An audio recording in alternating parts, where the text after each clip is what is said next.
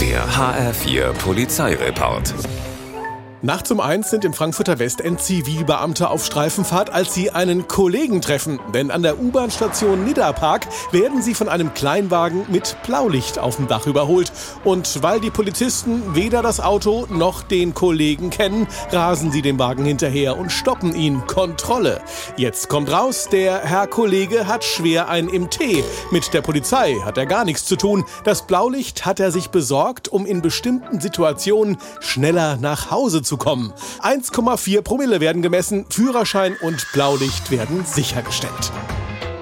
Feueralarm in Bad Homburg. Am Sonntagmittag rückt deshalb ein Löschzug der Feuerwehr an. Fast zeitgleich kommt ein 63-Jähriger mit seinem Auto nach Hause. Und dann das. Ein Feuerwehrfahrzeug steht genau vor seinem Parkplatz. Frechheit. Ungeachtet des Einsatzes steigt er aus und krallt sich einen der Helfer. Er solle sofort das Löschfahrzeug wegfahren, damit er parken kann. Geht nicht, sagt der Retter, wir haben doch einen Einsatz. Dem 63-Jährigen ist das egal. Er pöbelt und zeigt dem Feuerwehrmann den Mittelfinger. Unfassbar, denkt auch der Feuerwehrmann und ruft die Kollegen der Polizei. Die ermitteln nun gegen den durchgeknallten Senior. Bleibt zu hoffen, dass der nie in die Verlegenheit kommt, die Feuerwehr selbst zu brauchen und dann irgendwer die Retter von ihrer Arbeit abhält.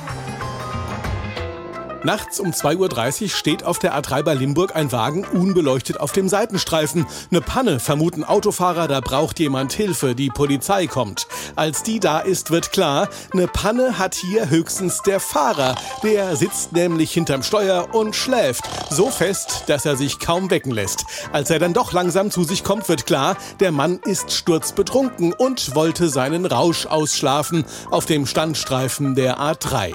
Der Wagen wird abgeschleppt, der Führerschein sichergestellt. Der Schläfer muss mit zur Wache. Der HR4 Polizeireport mit Sascha Lapp.